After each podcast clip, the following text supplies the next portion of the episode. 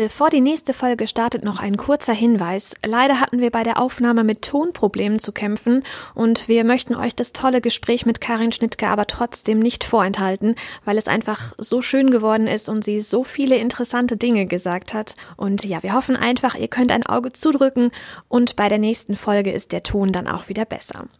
Und dann freuen wir uns, dass nach zwei Folgen schon die ersten Bewertungen bei iTunes eingetrudelt sind und ja, dass unser Podcast bisher so gut bei euch ankommt. Vielen lieben Dank für das tolle Feedback. Das motiviert uns nicht nur, sondern hilft uns auch, den Podcast noch besser zu machen und dass noch mehr Menschen darauf aufmerksam werden. Also, wenn dir die Folge gefallen hat, dann freuen wir uns, wenn du dir kurz die Zeit nimmst, uns eine Bewertung bei iTunes zu schreiben. Und jetzt viel Spaß mit der neuen Folge und der wunderbaren Karin Schnittger.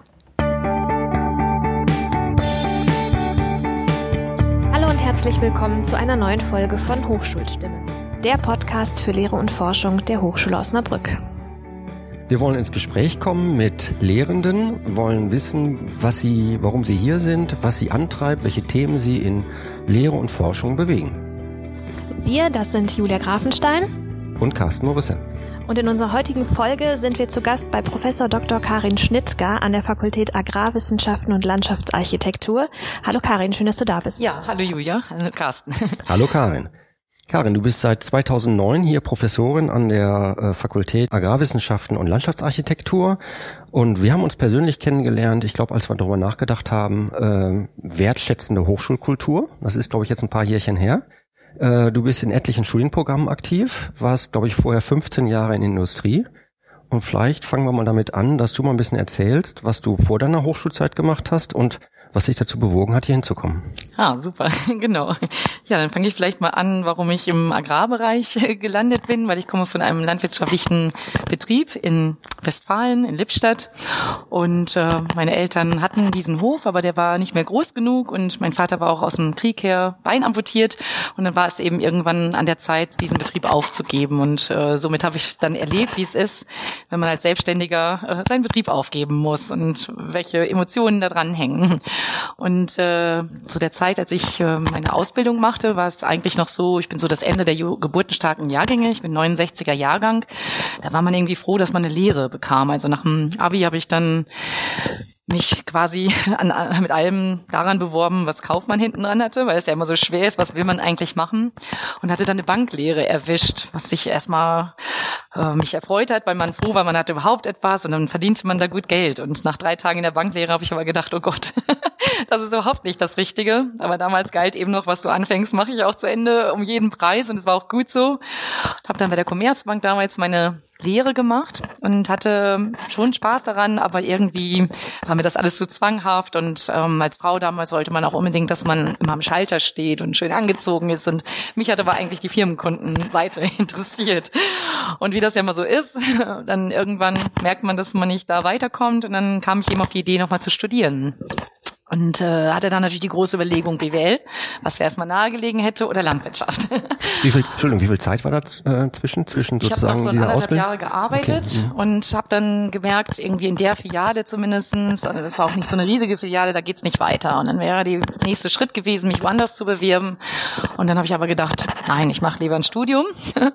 habe mich dann auch in verschiedene ähm, Studienorte hineinbegeben, habe geschaut, was ist das, habe ich so eine Woche in die Vorlesung reingesetzt und habe dann irgendwie gemerkt, nein, mein Herz schlägt doch für Landwirtschaft, was damals zur großen Sorge meines Vaters und äh, Kopfschlagen ähm, geführt hat. Und ich hatte dann erst vor, in Soest Landwirtschaft zu studieren. Da hätte ich aber dann noch ein Jahr auch äh, Praktikum nachweisen müssen, habe das auch angefangen. Und ähm, ja, bin da eigentlich an einen Landwirt geraten, der ein schlechter Ausbildungsbetrieb war, muss man heute sagen. Es war aber trotzdem nicht schlecht, aber ich nahm irgendwie ab, ich nahm ab, ich nahm ab. und es waren auch einige sehr gefährliche Situationen, die dort entstanden sind und dass ich irgendwann gedacht habe, so ist das eigentlich das Richtige. So, also man merkt immer schon jetzt, ich bin immer in mein eigenes Scheitern gekommen oder in meine eigenen Sackgassen, die ich aber vielleicht nicht in dem Moment, aber im Nachhinein immer als sehr, sehr nützlich empfunden habe, weil gerade Wege machen faul und ungerade Wege machen nachdenklich. Ja, und dann habe ich mal so rumgeschaut und da gab es damals in Bingen also einen Studiengang, der hieß Internationaler Agrarhandel. War so in der Zeit so der erste Wirtschaftsingenieurstudiengang. Und da war eben auch ein alter Freund von mir aus dem Abi, die zu Hause einen Landhandel hatten und mit dem hatte ich noch Kontakt und also ab nach Bingen und habe mir das angeschaut. Dann war das aber auch sehr holprig, weil natürlich das Semester schon begonnen hatte, musste ich irgendwie das Jahr überbrücken und das habe ich dann einmal gemacht, dass ich bei der Commerzbank in Mainz noch ein wenig gearbeitet habe und dort auch eine ganz tolle Situation hatte und auch einen ganz, ganz tollen Vorgesetzten, der auch irgendwie mich im Bankbereich halten wollte und mir ein duales Studium anbot und auch die Firmenkunden, also alles, was ich gerne wollte. Und ich hatte mir aber zum Glück schon auch ein, weil es ja internationaler Agrarhandel war, ein halbes Jahr ein Praktikum in Namibia organisiert. Ja, und dann kam halt diese Angebote, natürlich äh, auch gegen Geld zu studieren und all das, was ich eigentlich mir vorhatte. Und ich war wirklich wankelmütig. Wie dann die Zufälle das so wollen, hatte ich eine Fahrgemeinschaft nach Bochum. und diese Fahrgemeinschaft nach Bochum hat mir gesagt, bist du wahnsinnig? Freiheit gegen sowas und äh, mach erstmal dein Praktikum und überleg dann. Und das habe ich dann auch gemacht. Mit Namibia ein Praktikum gemacht und dann war mir völlig klar, der Weg ist geebnet. Das heißt, was hast du in Namibia genau gemacht? Äh, ich war auf einem landwirtschaftlichen Betrieb ja. in der Nähe von der Etosha-Feine. Die hatten so 2000 Rinder und da, ja, und Ziegenherde und da habe ich quasi Betriebsleitung gemacht und es war sehr schön. Die hatten einen erwachsenen Sohn schon und es war ein mittelaltes Ehepaar und die waren sofort Tante und Onkel und äh, waren wirklich, also einfach eine, eine ganz schöne Zeit für mich. Das war auch das erste Mal so ganz weit weg ähm, für mich und eine große Expedition und ähm, ja, da war mein größtes Learning eigentlich, egal wo man ist, da wo man gemocht wird, ist man auch zu Hause. Und das ist mir bis heute auch so eine kleine Heimat im Herzen geblieben. Ja, und dann bin ich wiedergekommen, habe dann diesen internationalen Agrarhandel in Bingen studiert, was auch eine richtig gute Zeit war. Das war ein neuer Studiengang mit sehr vielen Profs, die so auch neu und sehr motiviert waren. Und das war ein tolles Studium für mich insbesondere, weil es eben so, ein, so eine Kombination halt war, wo ich eben schon was konnte, was einbringen konnte, was ich aus der Banklehre und Kaufmännischen gelernt hatte und im Wirtschaftsabi, aber trotzdem war viel Neues dabei. Und mich hat ja eben auch immer diese naturwissenschaftliche Seite interessiert und die hat mich aber auch gefordert, logischerweise, weil da viele mir sehr voraus waren. Dafür konnte ich halt Rechnungswesen, Klausur, die man hätte vier Stunden machen können, in anderthalb Stunden abliefern.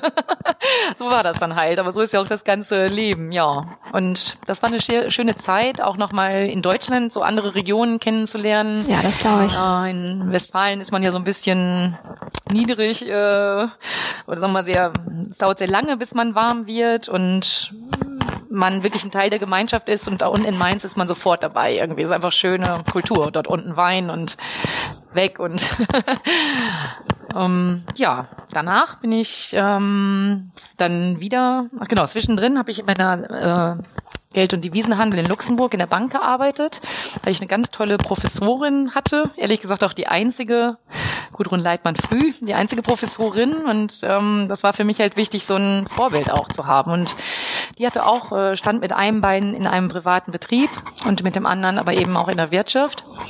Und die hat mich irgendwie, ja, fasziniert, was sie so gemacht hat. Und die hatte eben, ihr Mann leitete die WGZ-Bank in Luxemburg und da es ja internationaler Handel oder Agrarhandel auch war, hatte ich eben nach meinem Auslandssemester in Holland dann eben überlegt, dass ich da immer Ferienjobs machen kann. Und das war auch nochmal interessant, weil es ein ganz anderer Bereich der Bank war, irgendwie auch cool. Und auch Luxemburg war interessant. Aber dann habe ich irgendwie ja nochmal gedacht, das ist spannend und das sind auch ganz große Beträge, die man hin und her gibt. Aber nein, irgendwie ist das noch nicht. Dann hat man ja nach dem Studium bewirbt man sich und dann kam die landwirtschaftliche Rentenbank auf mich zu, was ähm, ein tolles Institut, ein tolles Förderinstitut ist für Landwirte. Aber da habe ich gemerkt, da habe ich zwei Monate gearbeitet, das ist eben sehr behördlich, weil es halt eine zentral organisierte Bank ist, die wenig mit Kunden zu tun hat. Und da habe ich gemerkt, nein. Und dann bin ich erst ähm, beim Bauernverband gewesen, dort Bildungsreferentin. Langer Weg, ich hoffe, es wird nicht zu lang, wenn ich, wenn ich jetzt hier so an Das ist spannend, erzähle. das ist auch immer von, von einer Station zur nächsten, aber es scheint genau. dir ja auch immer so irgendwie in die Karten gespielt zu haben. Ne? Also genau. dann öffnet sich da eine Tür, dann öffnet sich da eine Tür. Ja, ist interessant. Also ich glaube, lange Zeit habe ich immer gedacht, ähm, es gibt ja so einen Spruch von Blaise Pascal, äh, das Wichtigste im Leben ist die Berufswahl und ein Zufall entscheidet darüber. Und lange habe ich immer gedacht, ja, so ist das bei dir. Du bist irgendwie völlig planlos. du, du entscheidest nur nach den Gegebenheiten. Mittlerweile denke ich, ich glaube, man hat so ein Unterbewusstsein, wonach man die Gegebenheiten aber selektiert. Und wenn ich so zurückdenke, glaube ich, hat es doch einen roten Faden gehabt. Zwischendrin war ich mir aber überhaupt nicht überzeugt. Ja, und dann war ich ein Jahr Bildungsreferentin, was echt super war, weil ich da sehr viel mit jungen Leuten, jungen Landwirten und Winzern zu tun hatte. Und dann wurde ich aber von dem Chef, das war quasi mitten in dieser BSE-Krise, das war also ein erster großer Skandal in der Agrarwirtschaft, 2001 war das.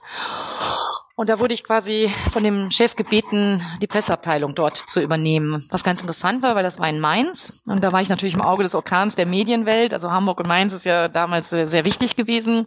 Und das hat mich irgendwie fasziniert. Und da eben diese ganzen Erfahrungen in so einer krisengeschüttelten Situation Pressearbeit zu machen, das war sehr interessant. Das habe ich dann auch so drei, vier Jahre fast gemacht. Hatte dann aber irgendwie das tiefe Bedürfnis nochmal habe irgendwie nach, gedacht, das wiederholt sich schon wieder alles.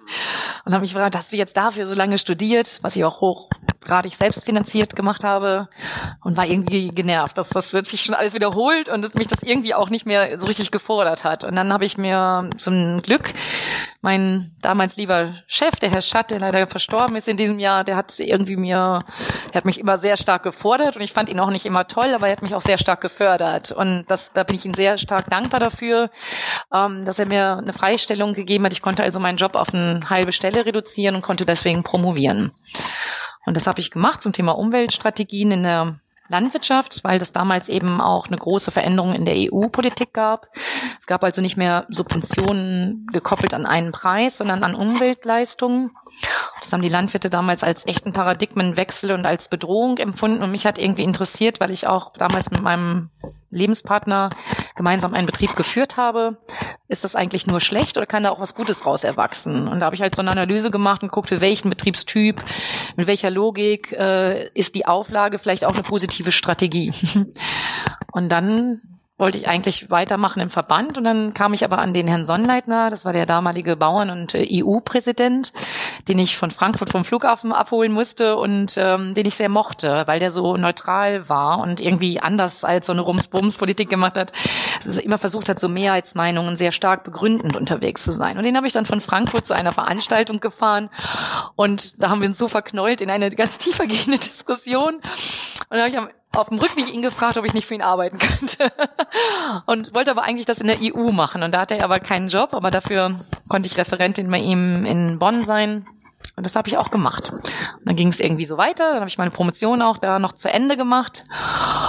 Und äh, dann ging es dann los, dass man sehr viele Gespräche hat. Das war auch irgendwie interessant, weil man mal so bei Merkel oder damals bei Clement, das war der Wirtschaftsminister von Nordrhein-Westfalen, oder wenn dann so eine grüne Woche war, dann wurden immer so natürlich Gespräche mit irgendwelchen Leuten von EU oder damals noch wie Guido Westerwelle gemacht und da durfte man natürlich immer mit dabei sitzen. Man bahnte die mit an, organisierte die, aber ich durfte immer dabei sitzen, zuhören. Und unter anderem war eben auch ein Gespräch, weil die große Zuckermarktreform im Gang war ähm, mit der Zuckerindustrie und da habe ich mich halt inhaltlich sehr stark eingebracht, weil es mir unter den Nägeln brannte. Und dann hat der CFO von Südzucker irgendwie gedacht, aha, mal hören. Und äh, irgendwie habe ich den noch drei, vier Mal getroffen und irgendwie auch sehr viel mit dem unterhalten und mich darüber ausgetauscht. Und dann gab es eben irgendwann die Stelle bei ähm, Südzucker, die frei wurde. Und da wurde ich eben auch gefragt, ob ich diese Stelle EU-Zuckermarktreferentin machen sollte oder wollte. Das hatte dann eben erstmal mit der Marktordnungsreform. Ich habe aber auch für WTO lobbyiert, also für die Außenhandelsbedingungen. Und mit der Marktordnung hingen eben zusammen, dass neun Werke von Südzucker geschlossen werden mussten. Und dafür gab es eine Restrukturierungshilfe und dieses Projekt habe ich quasi federführend geleitet und habe so EU-Prozesse vom EU-Gerichtshof mit vorbereitet und solche Sachen gemacht. dann kam eben, jetzt bin ich aber auch fertig, die Ausschreibung Unternehmensführung in der Agrarwirtschaft hier in Osnabrück. Und wo mir ein Freund noch gesagt hat, Karin, wäre das nicht was für dich, weil ich auch einen Lehrauftrag in Bingen hatte, immer irgendwie so den Fuß auch in der Lehre und auch irgendwie immer Spaß hatte am Unterrichten. Ich habe also schon seit 13 immer Reitunterricht gegeben und irgendwie war das immer so ein Spaß, auch zu lehren. Und dann habe ich gedacht, ich bewerbe mich mal hier. Genau. Und dann war das ja dieser Prozess. Und dann war es ganz interessant. Dann hatte auch hier wieder die Frage, mache ich das jetzt? Ich war dann erst so ein bisschen, oh, will ich jetzt Beamter werden? und äh, ist das jetzt wirklich das für mich? Und dann kam natürlich auch Südzucker wieder. Die wollten dann, dass ich ein Lobbyingbüro in, Süd in Brüssel aufbaue, was ich auch super spannend fand. Also wieder diese komischen Schwierigkeiten. Und dann hatte ich wieder einen ganz tollen Kollegen, der bei Eine führende Stelle, der aber so mein Alter war, eine führende Stelle in Frankreich hatte. Und dann er so, Karin, bist du verrückt? Das war also ungefähr wie damals mit der Fahrgemeinschaft. ich habe einen Freund und dann hat er mir zehn Minuten äh, voller Empathie erzählt, wie toll das ist, Prof zu sein nochmal. Und deshalb war noch mal so die letzte Klarheit, dass ich es wirklich mache. Und ich habe es nicht bereut. Das ist also der schönste Job, den ich je hatte. Und ich bin angekommen in meiner beruflichen Heimat. Ja, das ist doch super. Mhm. Äh, hast du das auch schon, sag ich mal, als du studiert hast, hast du da irgendwie, du hast eben von einer Professorin gesprochen, mhm. äh, die da irgendwie auch so ein bisschen Vorbild war. Hast du das schon mal irgendwie im Hinterkopf, ganz früh schon in deiner Phase, dass du gedacht hast, Mensch, das könnte mal was für mich sein, so selbst an die Hochschule zu gehen? Oder hat sich das dann wirklich erst später aufgrund so dieser Stellenausschreibungen auch ganz klar konkretisiert? Ja, also es gibt so über mich das Gerücht, ich kann mich nicht mehr richtig dran erinnern, aber ich weiß noch, als ich, ich bin ja später als mein restlicher Abi-Jahrgang studieren gegangen. Und dann fragte man sich ja immer, wenn man sich traf, was studierst du? Hm, ich bin Bankkauffrau. Das hat mich immer sehr stark getroffen erstmal, weil alle waren studieren und ähm, ich nicht. Das war nicht irgendwie ein Manko. Und dann kam ich eben dann dazu und dann wurde man immer so als Mädchen gefragt, warum das denn willst du einen großen Bauern heiraten? Und da soll ich irgendwie gesagt haben, so, nö, ich möchte Professorin werden. Das soll ich gesagt okay. haben. Ich kann mich da nicht dran erinnern. Und mhm. meine Freunde sagen mir heute so, das hast du doch damals immer gesagt. Und ich habe es aber irgendwie verdrängt. Also scheinbar, keine Ahnung, ob es nur eine kecke Antwort war, aber tatsächlich hat die Professorin, die Frau Leitmann früh mir da ein tolles Vorbild gegeben, in der Tat. Es hat mich schon fasziniert, wie sie das gemacht hat und ja, es hat mir einfach Spaß gemacht. Die hat VWL unterrichtet und internationalen Unternehmensführung eben auch und Unternehmensführung als solches, was ich eben jetzt auch mache. Wahrscheinlich hat sie mir mehr im Unterbewusstsein ähm, Leitfigur gegeben, als ich vielleicht in dem Moment wusste. Bist ja jetzt auch schon zehn Jahre hier, ne? Fast. Ja, genau. Ja. Hol uns doch mal ein bisschen rein. Was machst du jetzt hier bei uns an der Hochschule? Ja, offiziell berufen bin ich erstmal für das Fach Unternehmensführung, was ich eben hier mit den Kollegen mir unterschiedlich aufgeteilt habe. Ähm, ich unterrichte das Fach und strategische Unternehmensführung. Das ist also die langfristige Führung, die eben auch natürlich stark darauf guckt, wie ein Unternehmen, in welche Richtung sich das entwickeln kann, ob es sich neu sortieren muss. Und das umfasst eben auch das Gründer. Also will ich ganz neu ein Unternehmen aus einer Gesellschaft heraus gründen oder wirklich von null, ähm, wie es hier viele Studenten auch machen.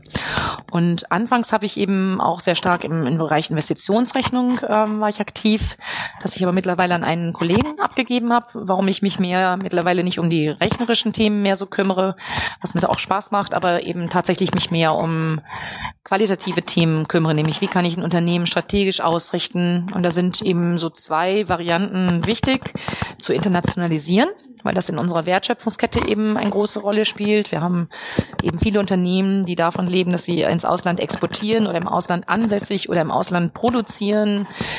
Futtermittel importieren ist also ein großes Thema. Und das andere große Thema, weil es mich eben einfach persönlich schon immer getroffen hat, durch die Aufgabe meiner Eltern des landwirtschaftlichen Betriebes, ist die Frage Gründertum. Und da ist eben vielleicht auch gerade in der Landwirtschaft hier seit einigen Jahren viel los, was das Thema angeht, weil eben viele merken, hier oben im Nordwesten ist eigentlich eine Hochburg der Wettbewerbsfähigkeit der Landwirtschaft in Europa.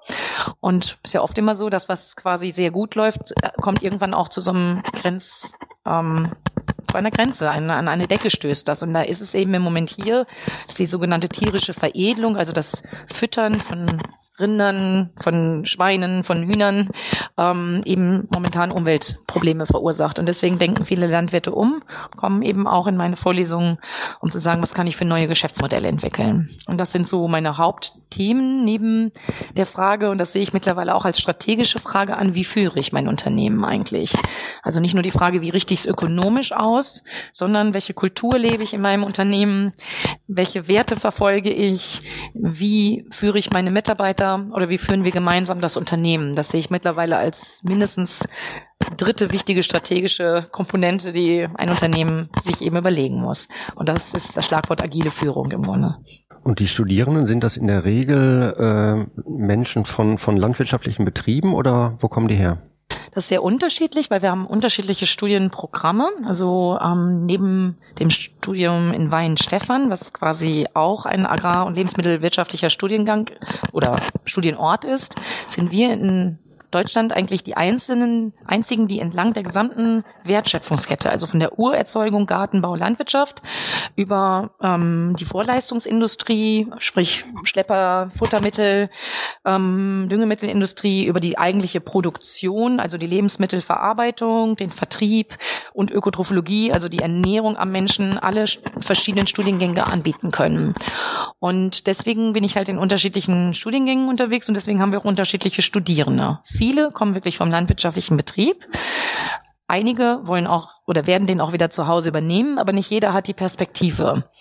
Aber wir haben auch sehr viele Leute, die so aus dem ländlichen Raum, oft ist es so, ich habe mein Onkel hat einen Betrieb oder mein Nachbar, ich habe irgendwie als Kind Bullen gefüttert und fand das so spannend. Und wir haben eben auch Leute, die aus Berlin oder Bonn kommen und sagen, das hat mich einfach so interessiert, weil ich Nahrungsmittel als, als fundamental wichtig empfinde. Aber ich würde sagen, so 60, 70 Prozent sind schon sehr nah mit der Landwirtschaft verwoben.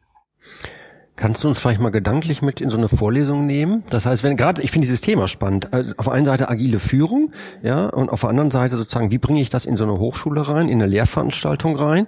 Weil die Hochschule klassischerweise haben wir da irgendwie Vorlesungen und Vorlesung ist für mich so gar nicht agil. Ja. Ne? Also wie, wie, bringst du das zusammen, die ja, Themen? Da gebe ich dir also wirklich vollkommen recht, dass ähm, gerade im Bachelor, wo man ja auch sehr sehr große Vorlesungen hat, da heißt Vorlesung Vorlesung, hat man sehr wenig didaktische Mittel. Da versuche ich eben eher so über Fallstudien und über Gespräche und immer wieder Themenaustausch, Fragestellungen damit zu arbeiten, was eben mehr oder weniger gut gelingt. Wenn Studierende schon einen unternehmerischen Background haben und in Unternehmen drin waren, dann haben sie Anknüpfungspunkte. Für jemanden, der direkt vom Abitur kommt, ist das manchmal echt schwierig, weil die finden das abstrakt und vielleicht manchmal sogar langweilig, ähm, weil man eben in diesen großen Vorlesungen, die dann teilweise auch 150, 170 äh, Leute bedeuten, nicht so viele didaktische Möglichkeiten hat.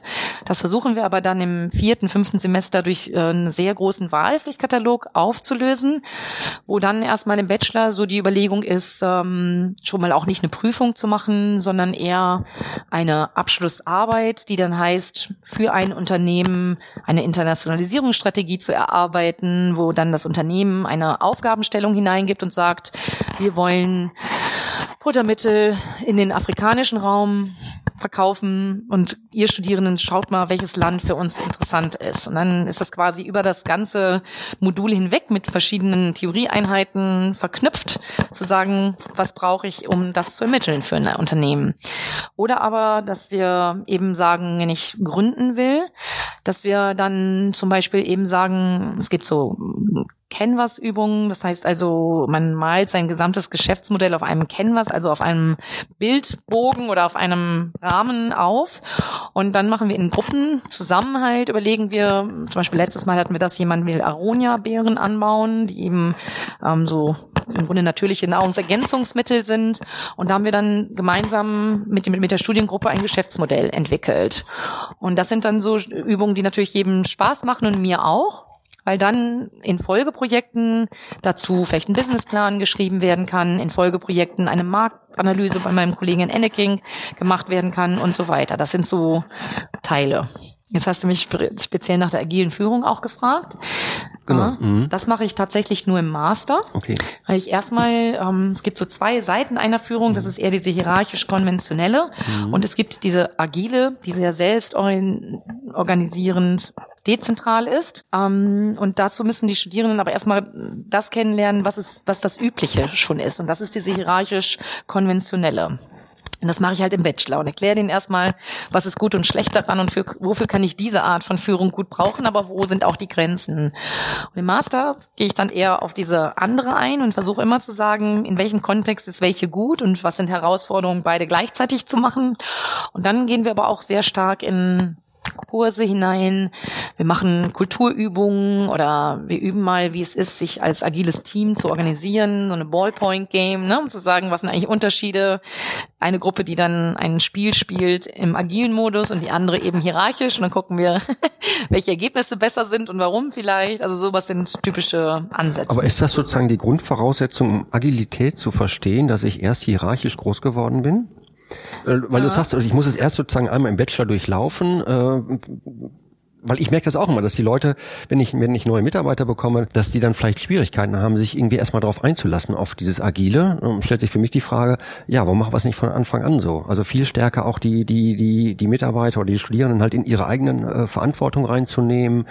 Äh, so dieses hierarchische Modell heißt ja, ich nehme eigentlich Verantwortung ab und sag dir sozusagen, so, so läuft's. Mhm. Ne, und äh, das wäre jetzt nochmal die Frage. Ja. Muss ich das einmal durchlaufen, um diese Vorzüge von Agilität wirklich zu verstehen? Oder wertschätzen zu können? Das ist eine gute Frage. Das ähm, wäre mal ein Test wert, das anders zu machen, weil ich merke, dass diese Generation, ich nenne sie I, also hm. Y und Z und alles, was ja. danach kommt, ähm, ja von ihrer eigenen Art, wie man sich selbst organisiert, ganz andere Möglichkeiten hatten, als Carsten mhm. wir beiden mhm. wahrscheinlich hatten. Mhm. Das heißt also, man kann als eine 14-Jährige heute ähm, Friday Futures sozusagen, Futures for Friday, äh, umgekehrt Fridays for Future organisieren und man kann sich also komplett selbst organisieren, über den ganzen Erdball hinweg. Das heißt, die Logik, wie junge Menschen aufwachsen, ist ganz anders.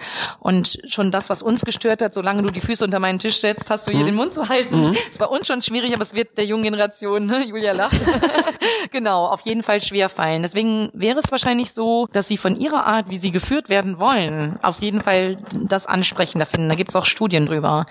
Aber äh, wir äh, unterrichten ja auch junge Führungskräfte, die sich in ein Führungssystem werden eingliedern müssen, was auch eine andere Logik mit sich bringt. Und da finde ich es eben wichtig, zu erkennen, dass nicht das Alte das Neue verteufelt und umgekehrt, mhm. weil dann wird man eine Transformation nie hinbekommen, sondern dass man auch nochmal wertschätzt und erkennt, warum die alte Logik im alten Kontext auch sinnvoll war. Mhm. Und warum es eben in manchen Betrieben, die halt vielleicht auf einem sehr wenig komplexen Markt mit einem Produkt ich nenne das jetzt mal Zucker.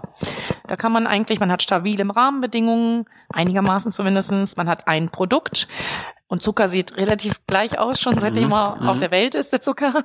Und deswegen muss es da nicht unbedingt sein, dass agile Führung vorteilig ist. Mhm. Wenn wir aber in komplexe Welten gehen, wie in deine, wo es eben sehr stark technisch ist, wo man gemeinsam Innovationen und ständig neue Innovationen bringen muss, wo man am Menschen arbeitet, ähm, in Gesundheitsberufen vielleicht, ähm, wo es darauf geht, sehr schnell auf etwas reagieren zu können, da glaube ich einfach ist agile Führung im Vorteil.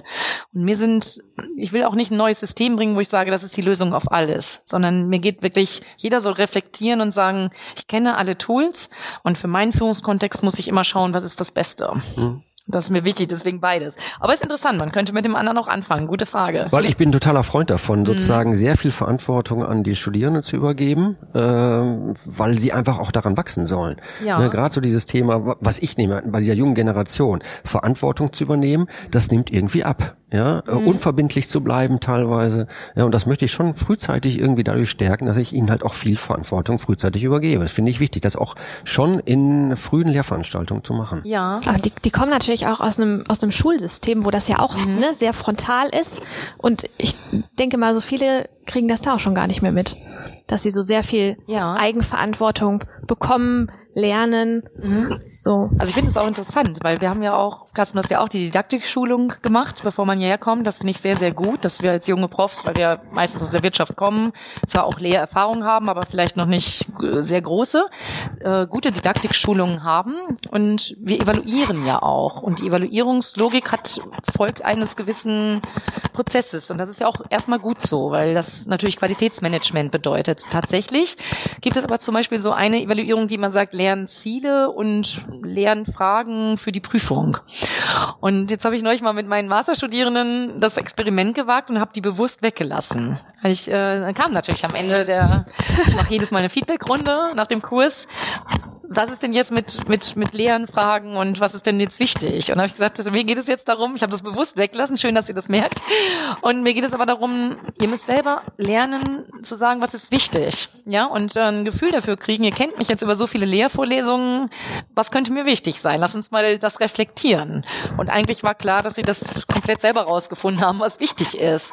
Und das ist dann eben so eine Frage. Geht man weg von dem, was eigentlich didaktisch vorgegeben ist? Auch da muss man immer Kontext gebunden gucken. Und ich finde es eben auch, ein Masterstudium aller spätestens, eigentlich aber das Bachelor, muss auch eine Kompetenz vermitteln, zu sagen, ich, ich verstehe selber, was richtig mhm. ist. Mhm. Ne, das ist ähm absolut, absolut. Das heißt, du hast deine Studierenden auch dann über mehrere Veranstaltungen hinweg, über mehrere ich Semester. Oft viele dann mhm. immer wieder, ja, das ist richtig. Das ist schon mhm. total spannend. Das habe ich nicht immer und mhm. äh, geht einem schon ein bisschen was verloren.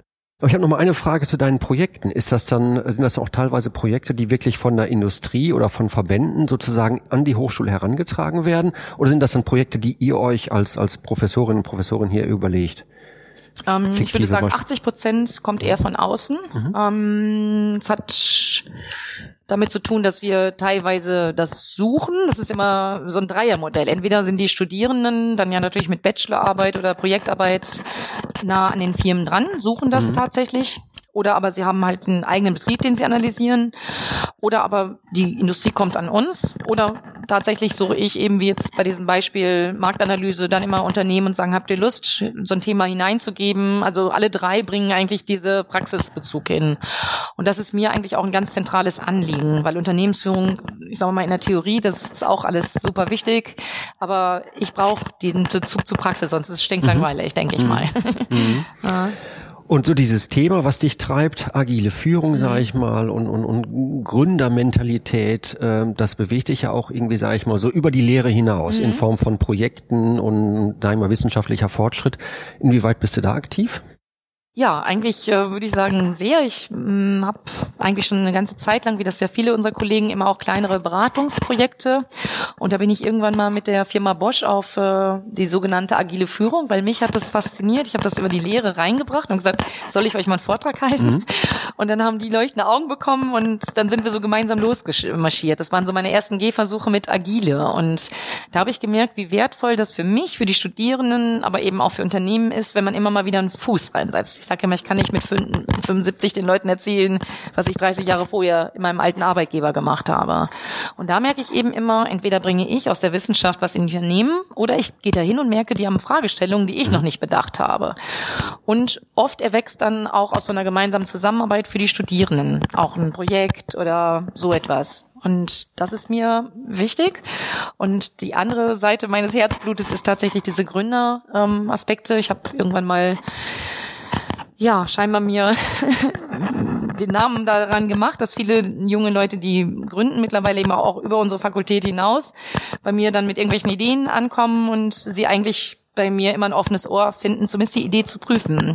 Ich wäre also niemand, wenn die Idee jetzt nicht völlig absurd erscheint, zu sagen, nö, meine Brille lasst mhm. es, sondern ich würde erstmal sagen, prüf es, sozusagen. Und da können die auch bei mir sehr gerne offene Türen einlaufen. Und da versuche ich eben dann auch mittlerweile mit Studierenden haben wir einen Gründerkreis gebildet von, von knapp drei Jahren, wo wir uns regelmäßig immer treffen. Da darf auch jeder seine Idee pitchen. Die anderen geben eine sehr ehrliche Rückmeldung dazu. Und ja, jetzt hat sich dann ja auch dieser Seed House Accelerator äh, gebildet mit Schwerpunkt Digitales, ähm, Agrartech, Food und ähm, natürlich auch andere, aber die als Schwerpunkt, da waren wir auch mit dabei als Fachhochschule und auch die Gründerkreise, aber natürlich das Land und die Wirtschaft hier vor Ort.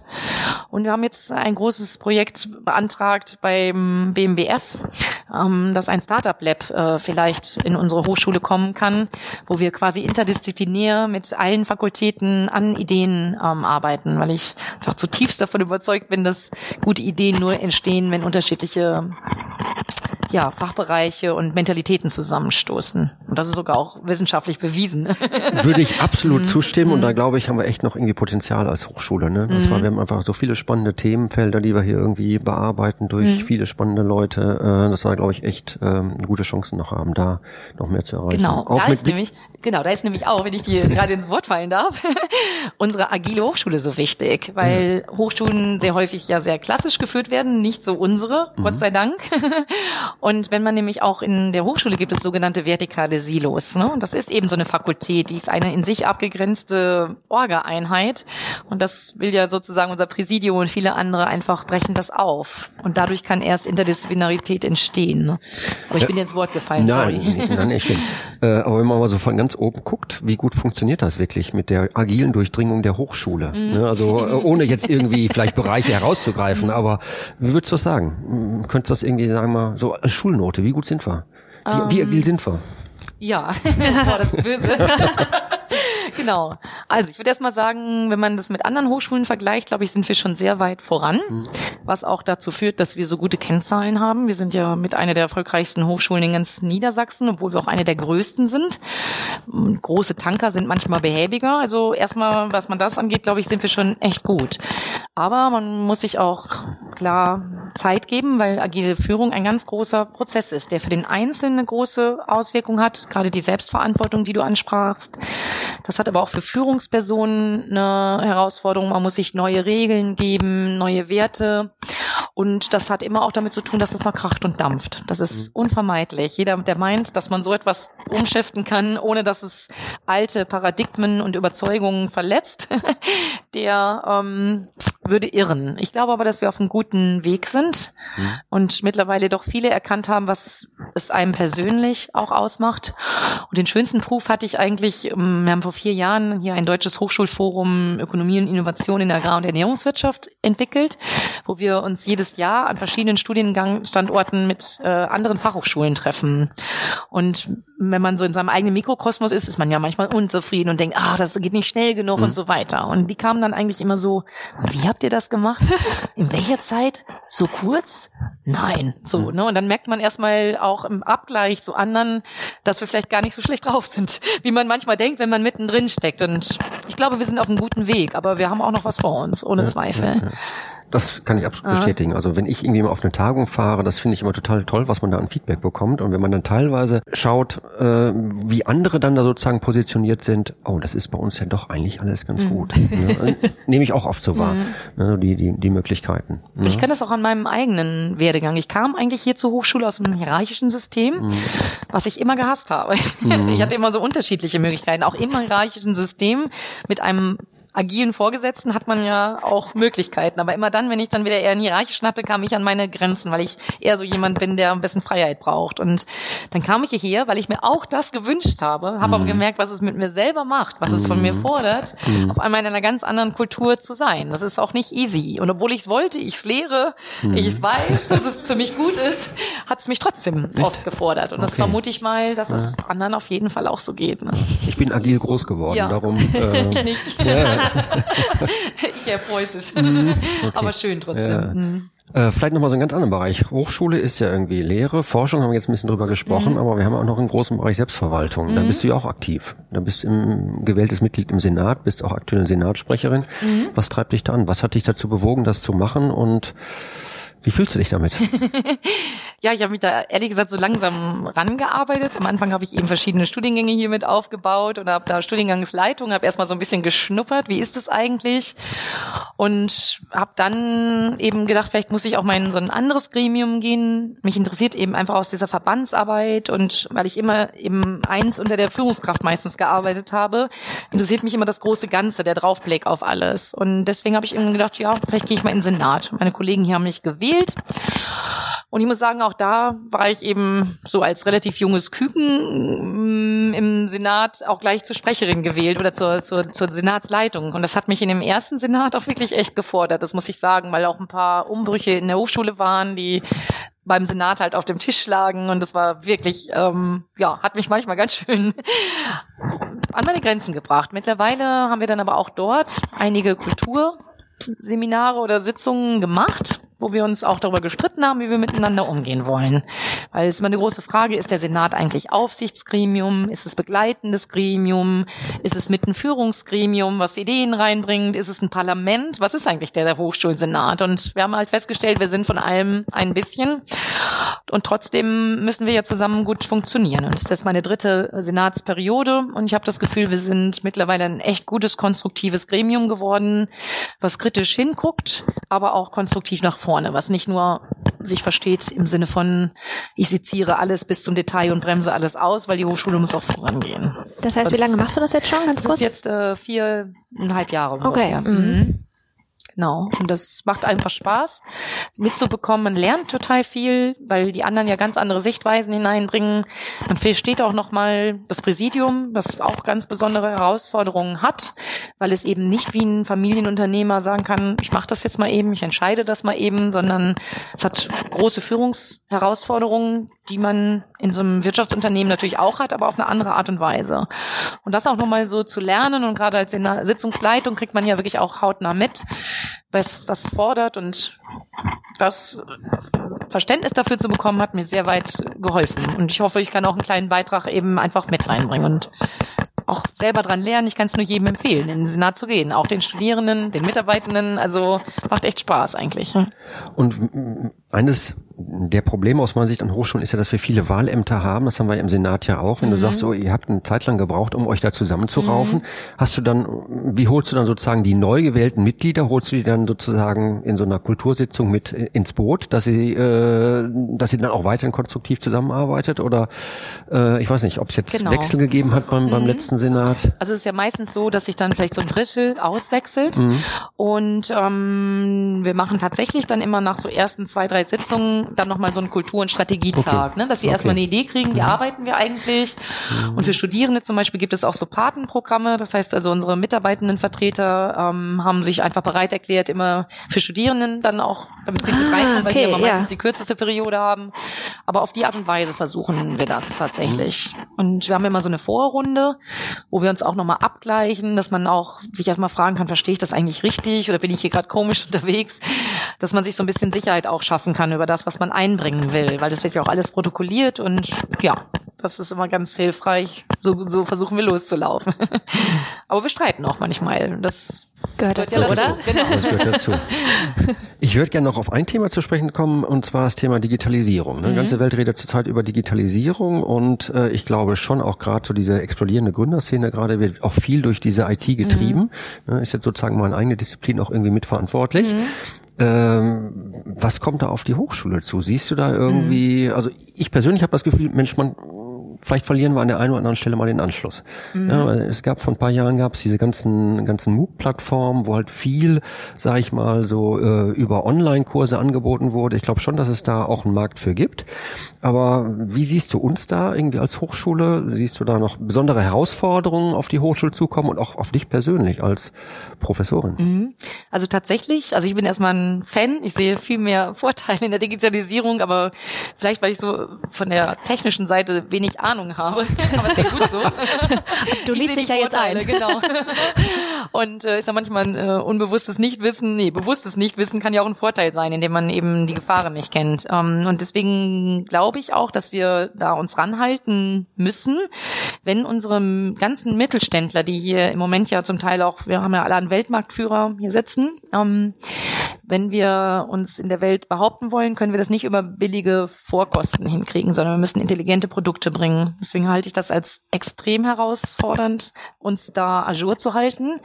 Erstens, als äh, Hochschule halte ich es auch herausfordernd, weil ich sage mal, das Molekül ändert sich nicht so stark, ja, sozusagen. Ähm, da kann ich relativ, und die mathematische Formel auch nicht, da kann ich relativ gut als Professor meine Lehre installieren und mit kleineren inkrementellen Neuerungen eigentlich durch mein Berufsleben kommen. Und das sehe ich halt in der Digitalisierung komplett anders. Also da sind ständig neue Herausforderungen und da müssen wir auch einfach ajour bleiben. Und vielleicht da mal, wenn wir schon hier so sind, äh, an die Politik. Ich glaube, dass wir, wenn wir die Fachhochschulen, was ja ein Erfolgsmodell ist, erfolgreicher fahren wollen, auch in der Zukunft oder erfolgreich halten wollen, dann muss eine Lehrentlastung einhergehen. Jetzt nicht, weil ich faul sein will oder was weiß ich, sondern ich glaube, wenn wir uns wirklich up to date und für Studierende, für die Gesellschaft und für die Wirtschaft was liefern wollen, dann brauchen wir mehr Zeit, um uns selber fit zu halten. Und das Dritte ist als Herausforderung, und da glaube ich, gehen wir eben jetzt gerade mit Agilität und auch mit diesem interdisziplinären Logiken heran, dass ja diese Digitalisierung kein Mittel zum Selbstzweck ist, sondern es geht ja immer darum, es anzuwenden an etwas.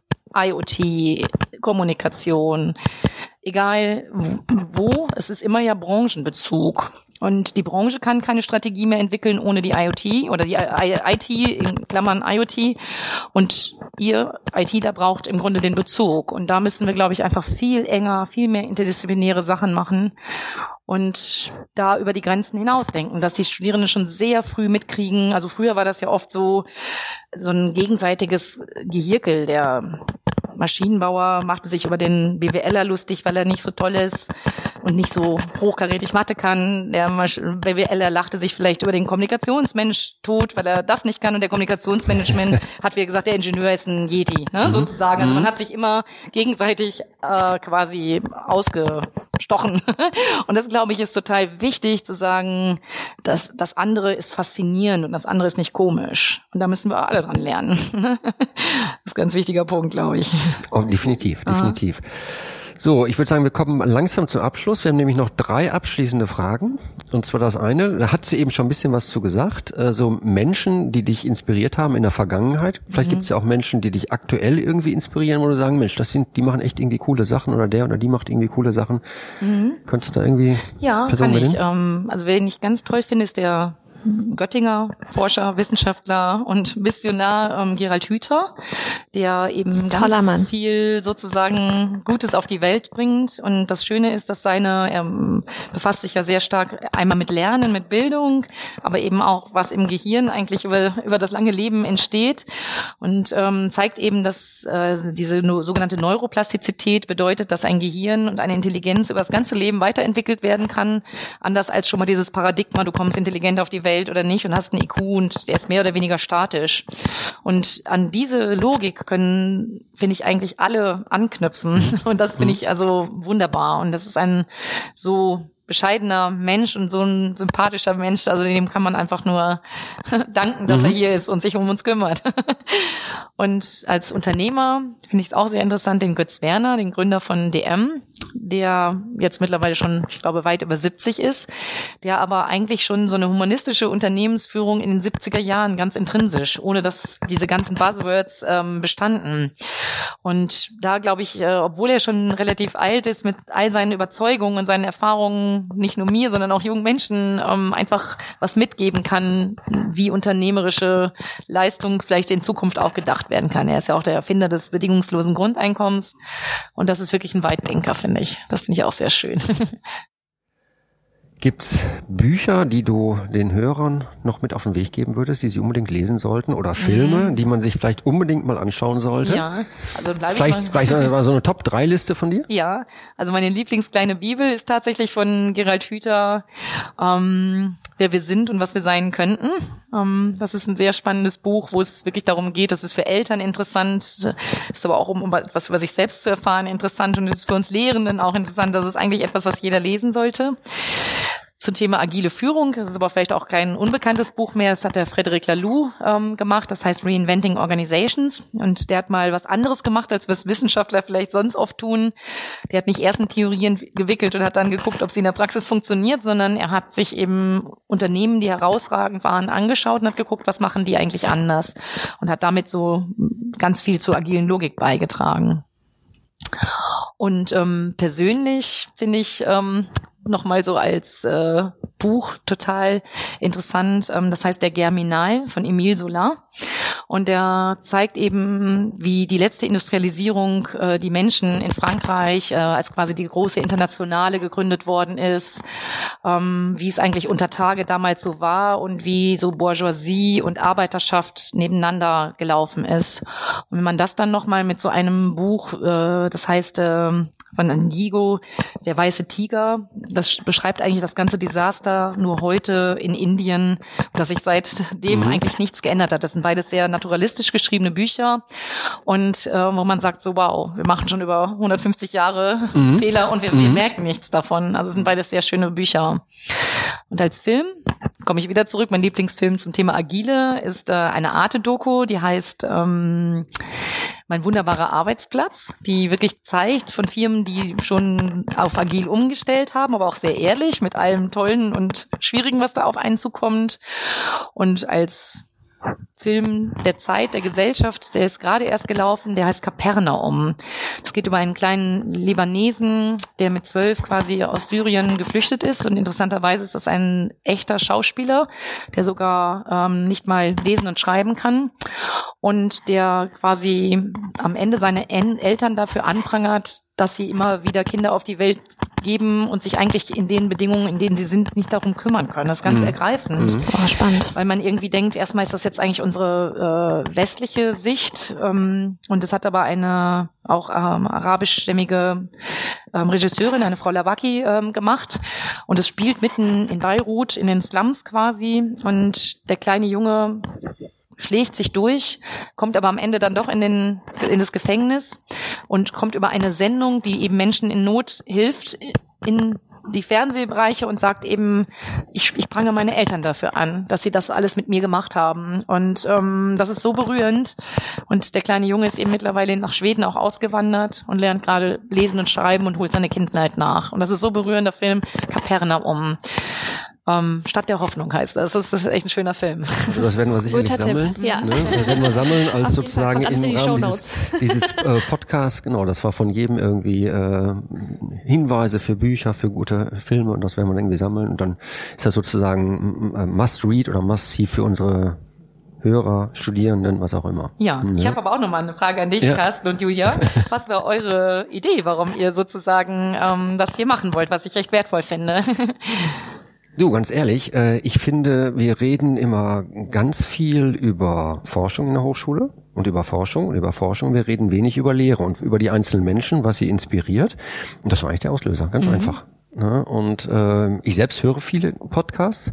Ne? Ist irgendwie ein wunderbares äh, Instrument. Habe ja meinen eigenen ersten Podcast, glaube ich, 2006, 2007 produziert. Damals sozusagen als ein Lehrformat. Ne? Und das, das, das gab es damals, als sozusagen dieses iTunes äh, irgendwie äh, an den Markt gekommen ist, sozusagen mit den ersten iPod-Geräten. Da kam ja dieses Podcasting auf, 2005, 2006.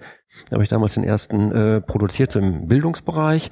Äh, und dann ist das ja ein bisschen abgeebbt wieder und das ist ja jetzt seit ein paar Jahren ist das ja wieder ziemlich hip, mhm. dieses Podcasting. Mhm. Ne? Und jetzt höre ich auch wieder viele und ähm, höre auch viel, wo einfach Gespräche zwischen verschiedenen Menschen stattfinden, also gar nicht mal so so thematisch so fokussiert, einfach so dieses Gesprächsformat fand ich irgendwie spannend. Und dann mal zu überlegen, Mensch, wir sind so eine große Hochschule, ja, wir haben, ich weiß gar nicht, wie viele Professuren äh, es hier mittlerweile gibt, 330 oder irgendwie sowas in der Größenordnung, ne, und da mal ein bisschen über die Lehre zu reden, was sind so die Themen, äh, die, die die Lehrenden so bewegt?